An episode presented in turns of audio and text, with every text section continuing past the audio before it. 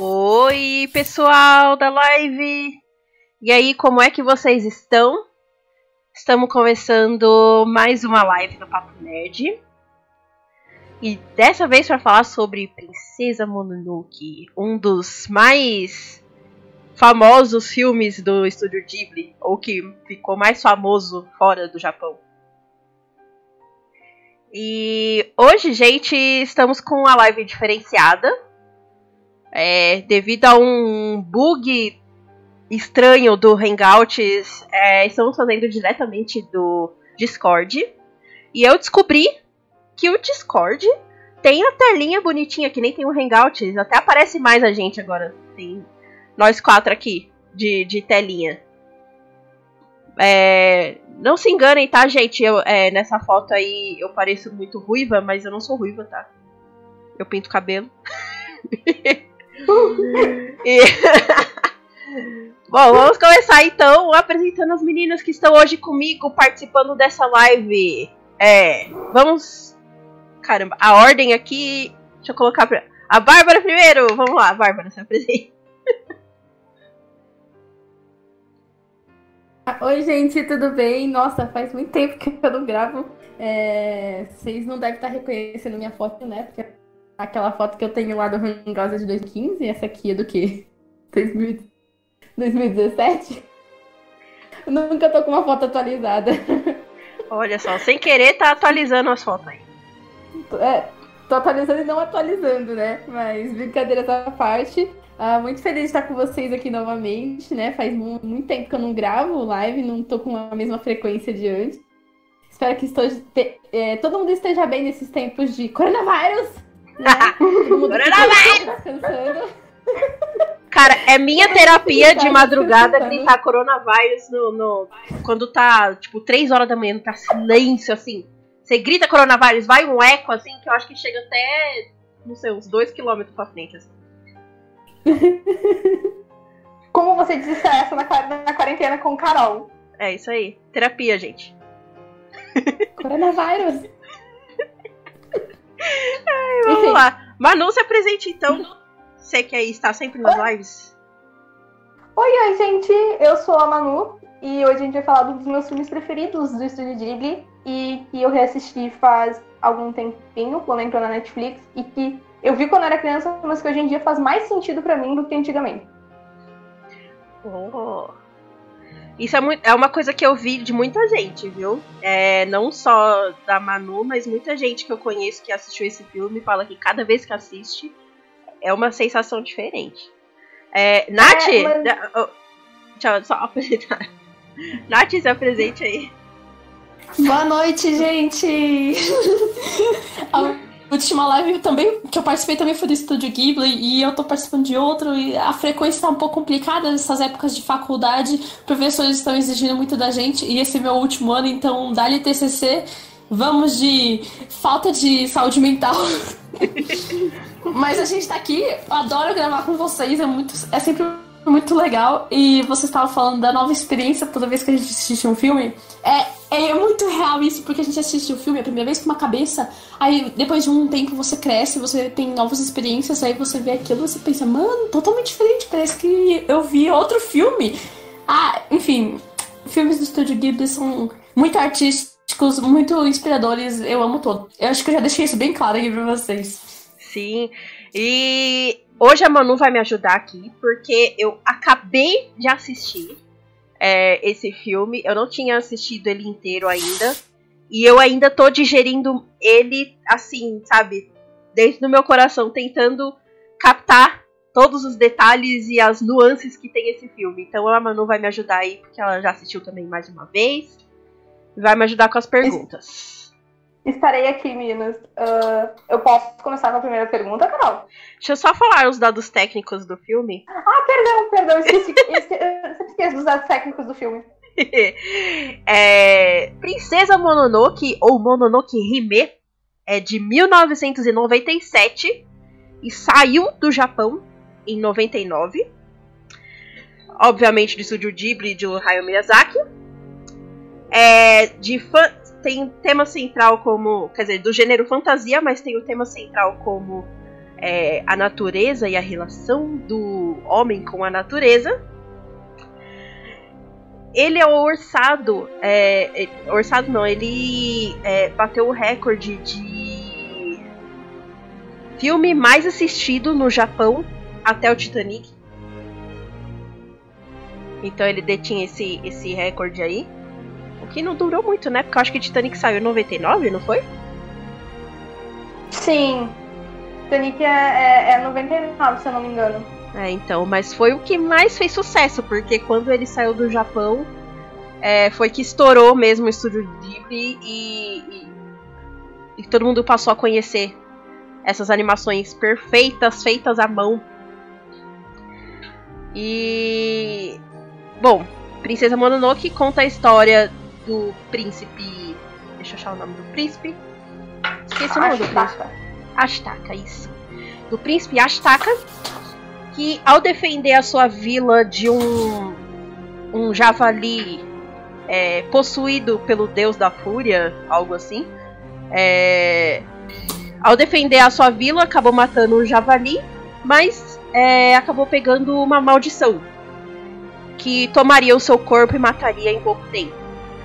A não ser que ele encontrasse o o servo deus da dos da natureza. Meu Deus, esqueci o nome que colocaram é, para ele. Ele, ele, ele seria, seria o deus que dá o equilíbrio à natureza. Agora eu não vou lembrar o nome dele, mas ele é. seria, digamos, um grande protetor da floresta. É, e o Astaka é, sai em busca, né? É. Isso, o espírito da floresta. E o Astaka sai em busca desse espírito da floresta até encontrar uma aldeia muito mais evoluída que a dele, que se aproveita da natureza de forma é, abusiva. E, e, ele acaba entrando nesse embate aí entre os deuses animais e o homem.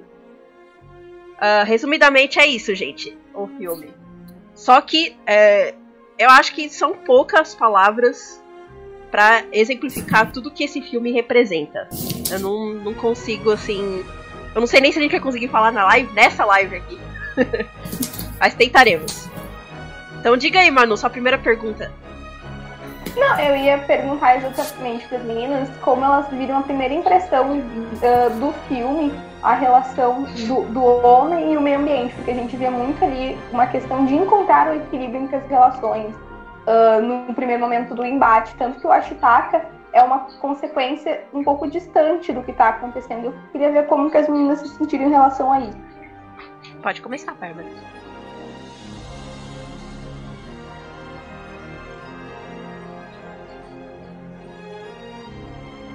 Calma aí. A gente desmuta. Assim, eu só lembro que eu fiquei muito impressionada com o filme, sei lá, tipo, a primeira vez que eu assisti eu só pensava em como tudo era bonito, tudo era harmonioso e como a, o Estúdio Ghibli conseguiu construir um mundo e fazer esse mundo parecer palpável e orgânico em apenas 2 horas e 14 minutos, sabe? Ah, só, só, que na minha primeira impressão, quando eu assisti esse filme, eu não tinha notado que se tratava de um filme que falava das relações o, dessa coisa cultura com a industrialização, que acredito que se trata é, parece muito um embate de povos indígenas é, e sendo a estaca de uma aldeia indígena é, longe daquela região e que acabam entrando em conflito com o pessoal que está minerando a região, está num processo de industrialização da floresta, uh, como se fosse essa parte mais cultural, mais lógica, essa coisa de industrialização. Mas isso foi uma coisa que eu só peguei depois de ter assistido. Quando eu assisti esse filme, eu já eu já era um pouco mais velha, mas até então não tinha tido essa noção. Eu só gostei muito de como eles trataram as coisas.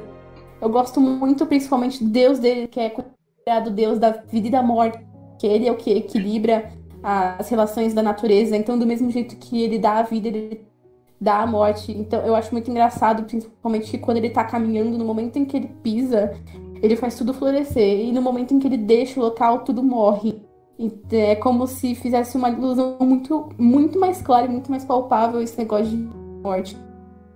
E isso também fica mais claro, principalmente quando a cabeça dele é removida e depois colocada de volta. Eu acho que foram as, as coisas do filme que mais me deixaram tipo, impressionada, foi o que mais me marcou. Nath, tem, mais, tem algo a dizer?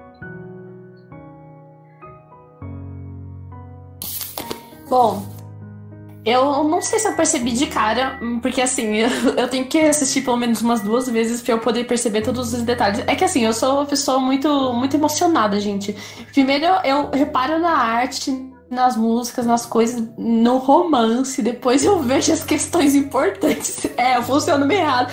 Mas eu já assisti esse filme mais de cinco vezes, então. Já assisti ele legendado, já assisti ele dublado, já assisti craqueado, já assisti não craqueado, enfim. Muitas vezes. e hoje eu cheguei à conclusão de que esse filme é uma crítica à sociedade, assim, né? Tipo, estão tentando acabar com a natureza e o Ashtak é meio que não vamos a, acabar com a natureza, ela é importante, todos nós precisamos dela. E esse tipo de coisa. Só que isso é claro que você não tá de uma forma assim muito explícita, sabe? Tá de uma forma mais mística e muito bonita, muito. Como é que fala? Muito mágica, assim. Porque a gente tá falando de um deus e de uma sociedade que nem existe.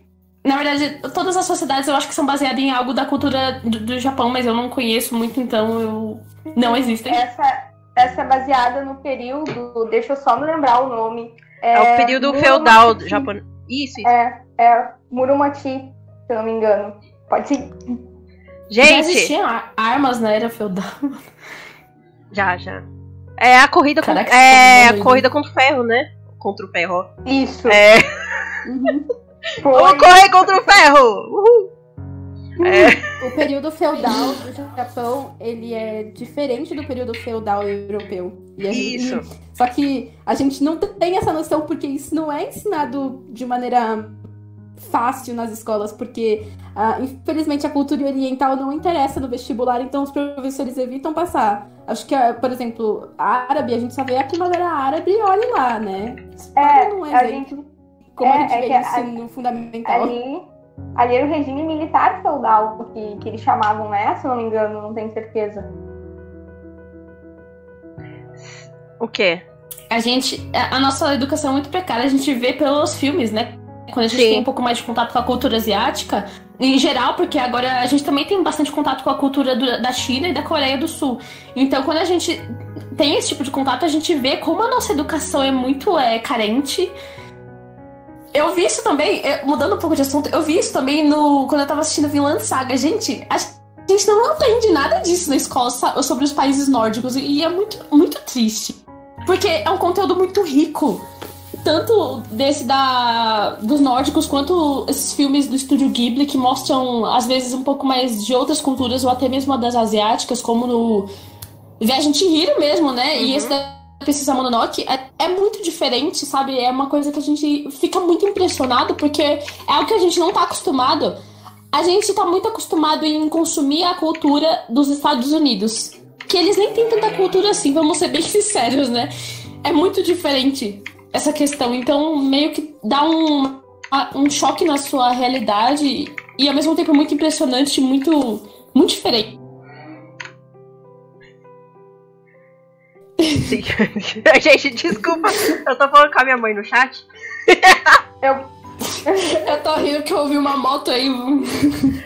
Gente, aqui é o tempo todo, moto o tempo todo, porque é, é basicamente tudo delivery aqui. É. é, eu sei como é. Enfim.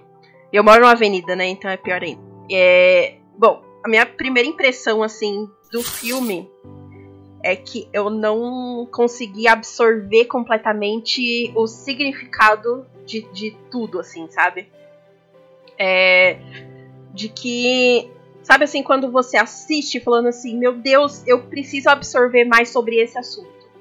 Eu li um pouco sobre a esse período é, do Japão. E era um período em que é, tinha muito aquele esquema de, de, de, ter o senhor feudal e que ele queria expandir as suas, é, as suas terras é, de forma a ser mais poderoso do que os outros donos de terra, entendeu? Então tinha muito dessas vilazinhas no Japão em que elas tentavam crescer de alguma forma, se empoderar de alguma forma, é, para poder é, evoluir e ficar mais poderoso, entendeu? Tomar conta das outras é, é, e dominar as outras vilas.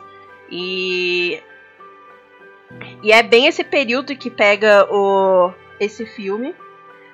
E cara, eu, eu quero muito ler mais sobre, sabe? Eu quero muito descobrir mais sobre. É essa sensação que ficou essa primeira impressão desse filme.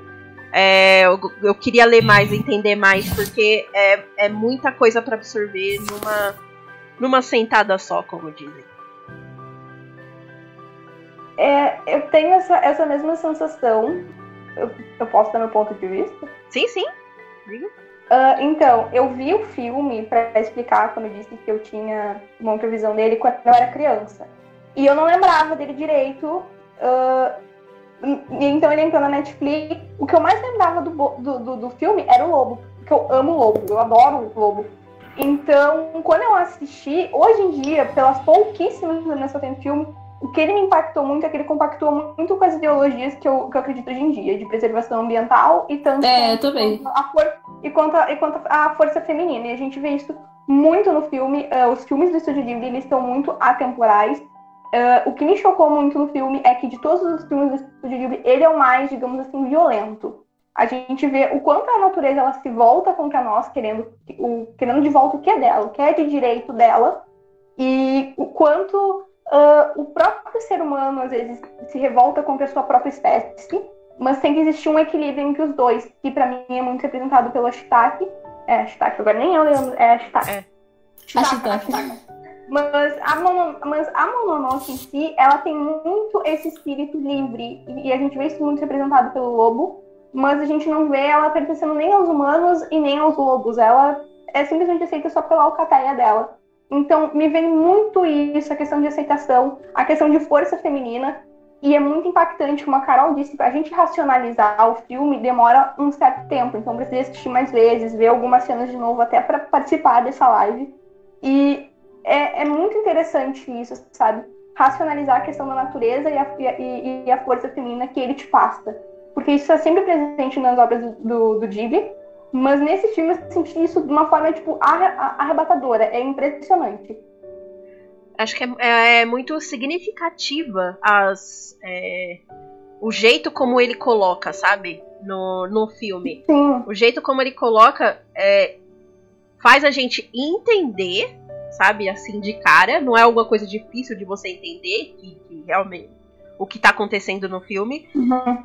E te impacta, sabe? É uma coisa fácil de entender e impactante. Então você fica, sabe, assim, é, é, em choque mesmo, sabe? É, é que, é que eu acho que pela, por essa questão, né, a gente é muito acostumado com as histórias, a questão de transição do, da criança ao jovem adulto, a transição do, da maturidade. E nesse filme a gente não tem tanto essa transição, mas a gente tem muito a brutalidade da natureza. Eu acho que isso é o mais chocante, entendeu? E, tipo, de tu arregaçar as mangas e lutar pelo que tu quer, literalmente, porque o filme ele é muito uh, físico né, nessa questão. Acho que ele te passa muito. A gente vê lá as mulheres lutando, tipo, elas pegam as armas e vão defender o, o pilotão delas, acho que a gente pode dizer assim, o lugar onde elas trabalham naquela, naquela indústria.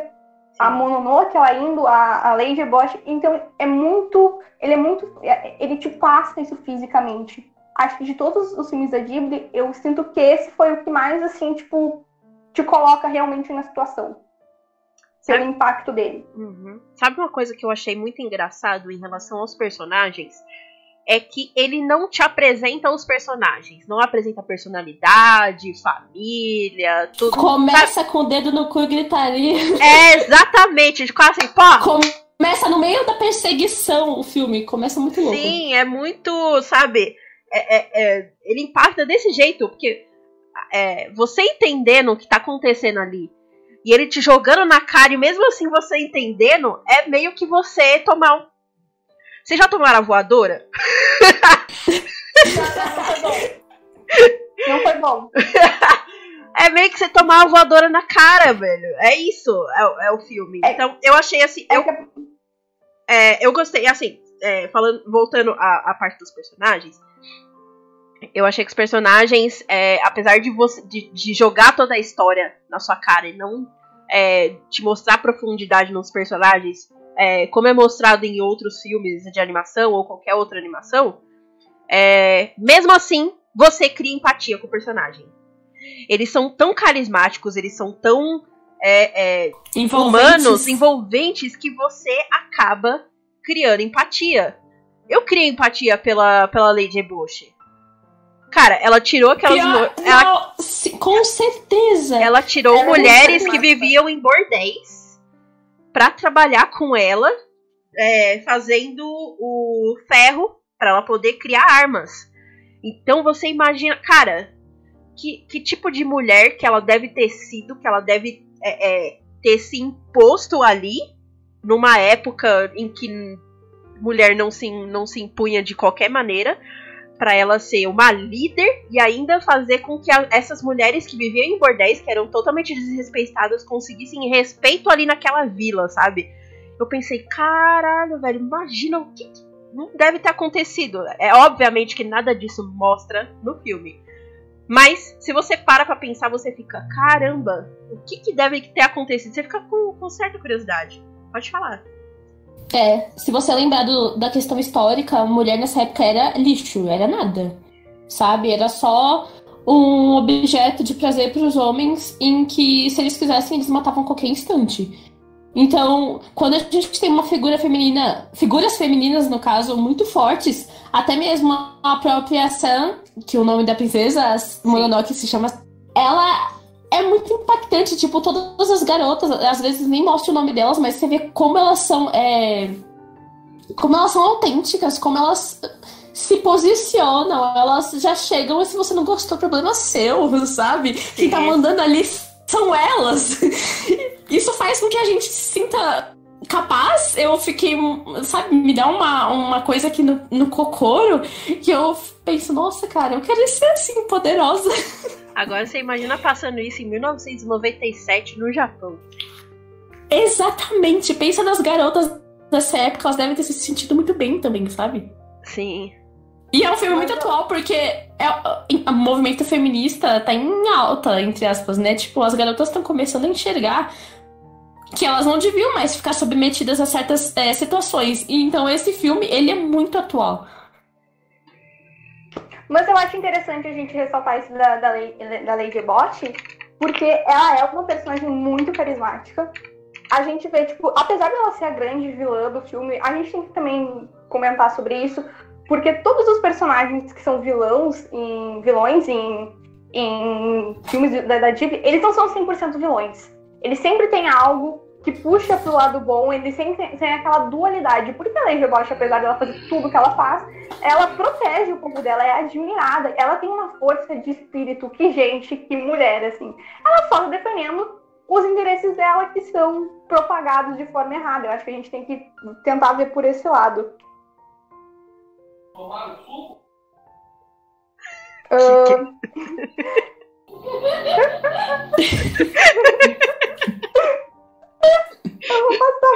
Quem tomou suco?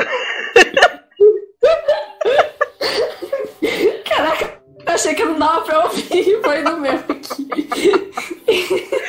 Não, não, isso foi só porque o silêncio foi muito no tempo certinho. Caramba, até perdi a. Mas- Ai, caramba. Mais incrível que isso foi na cozinha, eu tô no quarto, gente, meu Deus.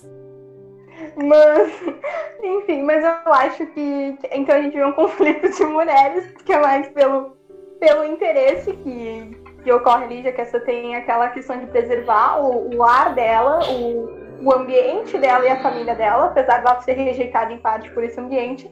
E a Lady Bosch tentando ah, defender os interesses econômicos dela e também ah, quem acompanha ela nessa jornada, porque, né, tipo, bem ou mal, a, a Sam vai querer se livrar dela em algum momento e o que, que vai ser dessas pessoas? Ela tem pessoas dependentes dela. Sim, sim. o que ela mais queria, na verdade, era a evolução da vila dela, né? O bem-estar de todo mundo mesmo. Sim, o bem... é, que, é que são, pontos, são pontos de vista de bem-estar diferentes se a gente for parar pra pensar, né? Então. Sim. Então, tipo, é por isso que eu digo, eu vejo, eu vejo muito no Chitaka a questão de encontrar o equilíbrio entre esses dois lados. Não sei se vocês estão interpretando dessa maneira, porque ele diz que o ser humano e a natureza ele pode viver em um bom ambiente. Sim, é, porque era assim que ele vivia na vila dele, né? Ele tinha o próprio exemplo da vila dele. Então, é, uhum. ficava. Era meio que óbvio, né? Que, que é, como ele já tinha como exemplo, ele podia passar esse tipo de ensinamento que as pessoas não tinham ali, né? Ele só conheceu a evolução através da destruição da natureza. É, não sabia, as pessoas ali não sabiam que podiam conviver é, harmonicamente, entendeu? Você estava falando da dualidade e, e, essa dualidade é sempre muito presente, né? Tipo, a Bárbara comentou logo no começo da vida e da morte, do espírito da floresta. Vocês falaram da do equilíbrio e, e é justamente isso. Tanto que tem um momento em que você pode perceber que o Ashtak ele é muito violento, ele, tipo, ele mata pessoas. Ele atira uma flecha que arranca a cabeça do cara. Mas, mas aqui, ah, ao mesmo a, tempo. A, a flecha né, é do braço que tá amaldiçoado, né? Até é. ele toma um susto, tipo assim, meu Deus, olha o que, é que meu braço faz. Tipo, não, mas. Matar, sim. Era pra Venhamos e convenhamos, é, meio que foi, tipo. É, é, foi um susto bem momentâneo ali, tá ligado? Tipo, ele cagou depois cedo. É, não, não tem sangue, não tem foco naquela cena, mas é, acontece. É. E tem outra coisa também que você pode perceber como o Ashtak, ele ao mesmo tempo ele é muito delicado. Ele é muito sentimental e dá para perceber isso pela floresta que ele quer defender a todo custo e pela Sam que ele fica enlouquecido, pelo, apaixonadíssimo. Eu fico fazendo fanfic na minha cabeça desses dois porque é muito fofo. Não, e, e ela mesma diz, né, que ela, que ela ama ele mas que acima, e eu interpretei muito a, frase dela dessa maneira, não sei se vocês interpretaram da mesma forma, que ela ama ele, que ela gosta dele, mas que acima de tudo ela ama o lugar em que ela vive, a natureza que ela vive, e que por isso ela não consegue conviver com os humanos, porque ela vê que o interesse sempre vai estar acima da natureza. O que não é mentira, né, gente? A gente parar pra ver hoje em dia, né? Olha um... Que tá é, bem isso. Gente, né? É. é. É porque você ter sustentabilidade Caraca. Você ter sustentabilidade. Meu Deus do céu. A palavra fugiu da cabeça. Mas enfim, para você conviver harmonicamente com a natureza e ainda evoluir é, a sua sociedade e, e ter mais poder, dá muito trabalho. E o ser humano não foi feito para ter trabalho com as coisas, entendeu? Então é pensar Eu... demais. Aí ele aí acaba indo pelo lado mais fácil, que é destruir a natureza. Mas a gente tem que. A gente pode ter esse exemplo hoje em dia uh, com a própria pandemia. A gente vê muitas questões, tipo assim, lugares que os animais não habitavam e que com a falta do, dos humanos naquele lugar, uh, os animais indo para esses lugares, inclusive o gado aqui no Brasil. Mas uh, a gente tem isso na, na, ali em Mononoke, né? Com os animais eles tendo que se retirar, eles tendo que se esconder e fugir é uma coisa ao contrário, mas eu não vejo muito como uma questão de dificuldade, cara. Eu vejo muito como comodismo e questão de querer o, o benefício financeiro, sabe? Tipo assim, sim, ah, sim. Não vou é... fazer, eu não, não quero, sabe?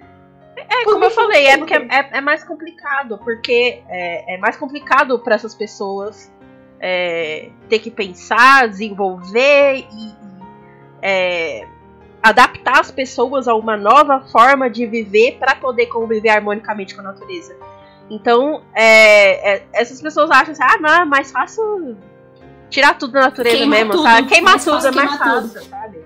Terreno é, baldio, gente.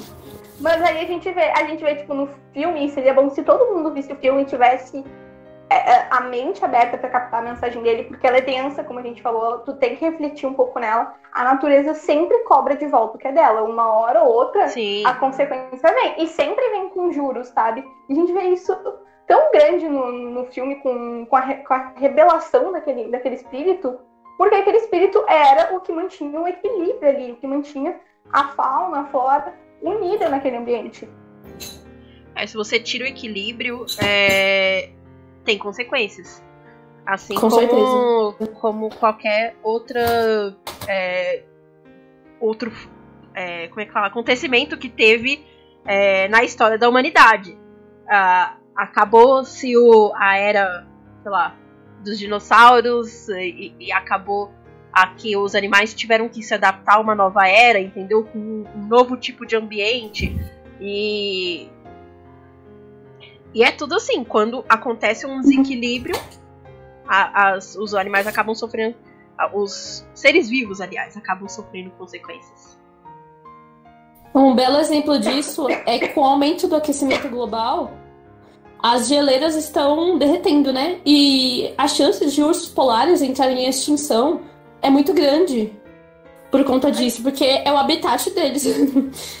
A gente não tem. A gente tem vários exemplos, né, Guria? Vários exemplos. Muito, muito. A gente pode ver. Tipo, eu, eu deixei de comer carne faz, faz um tempo. Porque, tipo. Meu essa- sonho. Não, não, assim, eu não tô. Não quero que estou em nenhum momento, tipo, ah, que todo mundo tem que virar, cada um no seu tempo. Qualquer- Eu acho que qualquer tipo de atitude que a gente tem pra reduzir consumo, do que quer que seja, é válida. Mas, tipo, o próprio consumo de carne, tipo, em questão de aquecimento global, em questão de desmatamento, é avassalador, é, é horrível. Então, tipo, tudo cobra. Tudo que a gente tá vivendo hoje em dia, ah, eu, eu vejo como a maior força de Deus, seja lá ele qual for, a ira dele é pela natureza. Eu acho que é a maior revelação divina que existe, assim, porque não tem controle, não tem o que faça a gente mudar ela. E, e eu vejo isso maçã, sabe, inclusive. Porque não tem que controle aquela menina. Ela vai, ela coloca a cara, ela é a própria representação da natureza em, em ser humano. E eu acho muito legal como Miyazaki falou dela numa entrevista, que é que ela não precisa, as mulheres não precisam de, de um homem, um- elas precisam de um amigo ou um, um apoiador, mas não um alguém, um herói, alguém que liberte elas. Eu achei isso muito legal, porque a gente vê isso em todos os filmes do, do estúdio, em todos os filmes do Miyazaki. Sim, ele mostra muita parceria entre é, masculino e feminino, entre. é, nem, nem sempre são, são seres humanos, né? Por isso que eu digo masculino e feminino, porque é, a própria viagem de Shihiro, o cara, o menino era um. Era um deus, Um né? rio, né? Era o rio, né? O deus do rio, não sei. Uhum. Enfim, é, Amo. e, e ele, ele tem muito. Aliás, eu acho que o, é, a maior parte dos filmes, eu acho, não tenho certeza, que tem essa mesma temática da natureza. Eu ainda não assisti Nausicaa, mas eu acho que também trata disso de uma maneira Sim. tão violenta quanto o a Princesa Mononoke. É, de coisas que eu ia falar, tá, gente? Eu não assisti ainda, eu quero muito assistir, ler assim que possível. spoilers pra Capão. É... e. E, cara, esqueci a pergunta que eu ia fazer. Você ia falar da questão da natureza nos filmes do Ghibli. Sim, to- todas são um tema central. é, a natureza, a preservação da natureza. E como a gente disse na live passada também, é, sobre o estúdio Ghibli, o Miyazaki apoia muito dessas é, organizações é, em prol da natureza, em prol da sustentabilidade. Essa palavra tá me fudendo hoje. Enfim, em prol dessa harmonia com, do ser humano com a natureza.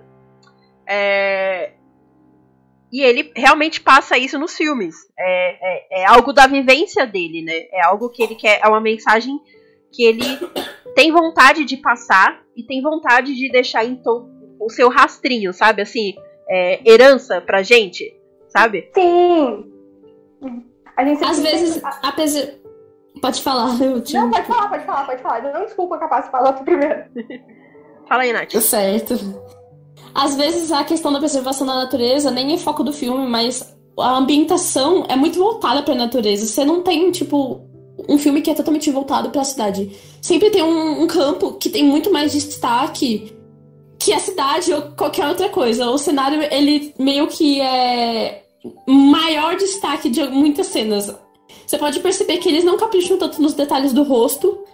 Os, de- os traços são bem simples. É sempre um olho, assim, que não tem muitos detalhes, mas o cenário, a natureza, ela é muito mais viva. E eu acho que isso é um.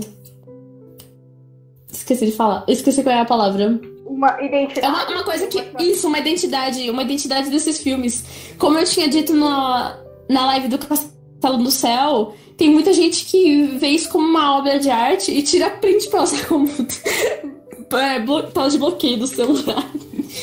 Mas eu, eu, eu, sinto várias identidades do Miyazaki muito, muito presentes nos no filmes, como tu falou, que eu acho muito interessante. A gente não vê uh, nesse filme tanto, a gente tem pouquíssimas referências à questão de, de céu, a questão de voar. Isso a gente comentou em Náusica do, do, do. Não, Náusica. Foi Náusica? Como foi que a gente falou? Do Castelo, não, Castelo no Céu. No céu. É.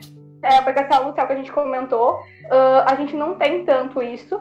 Uh, porque ele tem uma relação com o céu e o voar muito grande. Nesse filme a gente não tem, mas todos têm alguma referência a isso, alguma referência a, ao, ao, meio ambiente, a questões ambientais e a questão feminina. Eu acho que ele é um, o Miyazaki, independente do que ele trabalhar, sempre tem uma ponta disso as pontas de identidade dele e as pontas ideológicas dele, que ele traz há anos. É atemporal os filmes dele. Ô, Bárbara, tem alguma coisa a comentar sobre essa temática comum nos filmes dele?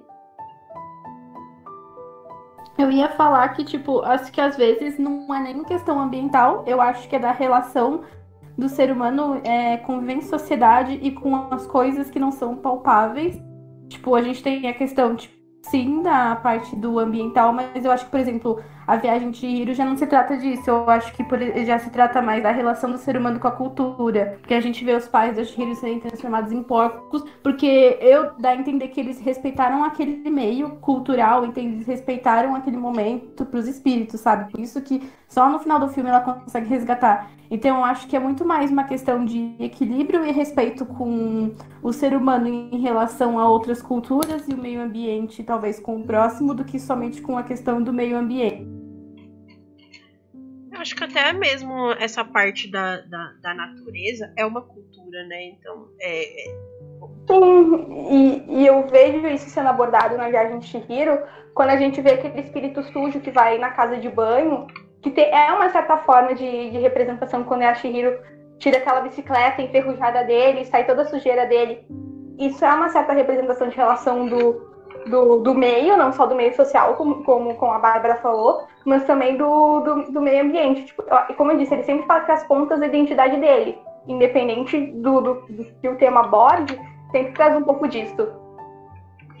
Exatamente, gente. Bom, Agora, é, infelizmente, eu vou ter que encerrar. Como eu disse no começo da live, é muito difícil a gente falar todas as nuances desse filme. É, porém, a gente tem que encerrar, porque a gente tem o tempo. Uh, eu gostaria de dizer, gente, é, primeiro, é, de perguntar, na verdade, para as meninas, primeiro, é, que tipo de mensagem você acha que esse filme pode é, impactar assistido ele hoje. Por exemplo, se você uh, apresentar esse filme a mais pessoas, já que agora ele está pela Netflix, né? E é, está bem acessível. Então, apresentando esse filme a uma, a uma, pessoa, o que você acha que pode impactar hoje em dia? É, começando pela Bárbara. Eu acho que as relações. Eu tava vendo se não tava mudando. Não, tanto. É, eu acho que é a relação do ser humano com as coisas à volta dele, seja sociedade, cultura, ou meio ambiente. Uh, eu espero que, tipo, as pessoas quando assistam Princesa Mononoke não tenham impressão de que tudo aquilo é só um filme de fantasia e o romance é a coisa mais importante. Eu acho que o romance fica totalmente secundário quando se trata dessa mensagem. Eu espero que as pessoas percebam que uma coisa que é, vocês falaram muito bem durante a live foi de que tudo que a gente faz tem uma volta, que tem tudo uma reação e reação, e que a natureza cobra caro. E eu acho que o tempo em que a gente está vivendo é uma forma de mostrar que a natureza está cobrando muito caro pelas ações do homem, mesmo que tenham sido indiretas ou diretas. Então é um filme, de certa forma, para conscientizar só que de um jeito um pouco mais fantasioso, mas eu espero que não seja levado totalmente na fantasia. É, Manu? Uh, como eu disse, esse filme hoje em dia, para mim, ele faz muito mais sentido de quando eu era criança, porque eu via muito como a Bárbara falou na questão fantasiosa. Então, se eu assistisse, se eu fosse recomendar ele hoje, eu ia dizer pra pessoa colocar a mãozinha na consciência dela e olhar muito com um olhar muito, muito delicado. Porque ele traz muito a questão do nosso dia a dia, o momento que a gente está vivendo hoje. Uh, as obras do, do Miyazaki, eu sempre vou repetir, elas são atemporais. Então, a gente queria olhar com um olhar muito fantasioso, muito uh, infantil, às vezes algumas questões, algumas nuances que ele traz, a gente não dá valor tão grande quanto o que ela merece. Então, assistam, uh, deem essa oportunidade, essa obra maravilhosa, porque não tem como não sair mexido dela. Ela é muito impactante, ela é muito densa, mas com certeza a gente sempre tira algo de bom dessas obras e dessas histórias. As mensagens são ricas e não tem como tu mudar teu olharzinho um pouquinho sobre o mundo depois delas. Nath? Bom, as meninas já apontaram bastante coisa, mas acho que considerações finais, é, os filmes do Ghibli sempre são muito, é, muito tocantes em vários sentidos. É, sempre vai ter alguma coisa que vai mexer com você. Pode ser o cenário, pode ser a música, pode ser a mensagem em si, ou pode ser tudo junto. Que na maioria dos casos é. é a natureza é muito importante. Parece ridículo falar isso, mas ela é importante e o ser humano tá cada vez menos desrespeitando ela. Tá, a gente vê sérias consequências em relação a isso. É, a mensagem do filme é bem clara se você não percebeu uma hora, você ia perceber, ou alguém vai te falar, mas assim, o, os filmes, eles têm sempre essa pegada de uma crítica. Outros filmes também têm essa pegada de crítica, é, respeite algo, ou alguma coisa, ou alguém. O, a Viagem de Chihiro foi a religião, foi o lugar. O filme, aquele outro Castelo no Céu também é respeite o lugar em que eles estavam, a natureza. Ela é mais importante. E esse também foi a questão da natureza. Então, é isso, gente. Bom, gente, é, para mim, é, eu recomendaria sim para pessoa é, assistir mais de uma vez, primeiro. É, Mesmo e... porque o filme é super bom, gente. Eu assisti, acho que umas 10 vezes esse filme. É muito bom. Eu vou, vou com certeza vou reassistir. E. Bom, assista mais uma vez. Uh, assista é, pensando na simbologia das coisas, como as meninas falaram. Não, não leve para um lado fantasioso. Pense em simbologia. Tudo no, no ser humano, a cultura é, é do, dos humanos é baseado em simbologia das coisas. Assim como os índios simbolizavam é, eventos da natureza com deuses de cada um, assim como os católicos é, simbolizam é, através de, de, de, santos ou através de, de imagens, sabe? Então, é, pense tudo como se fosse uma simbologia. Tudo são símbolos nesse filme. E tente captar a mensagem viu uma vez, pensou assim: ah, não sei, não sei se entendi direito. Ah, vê de novo. Não entendeu ainda? Vê de novo. Vê até entender. E é isso, gente. É, eu espero que vocês tenham gostado dessa live, desse formatinho que a gente fez agora de Hangouts. É, eu espero vocês até a próxima live. Assistam os filmes da Ghibli que tá na Netflix, porque é, esse estúdio é cheio de significados. Recomendo a Princesa Kaguya. Uhul.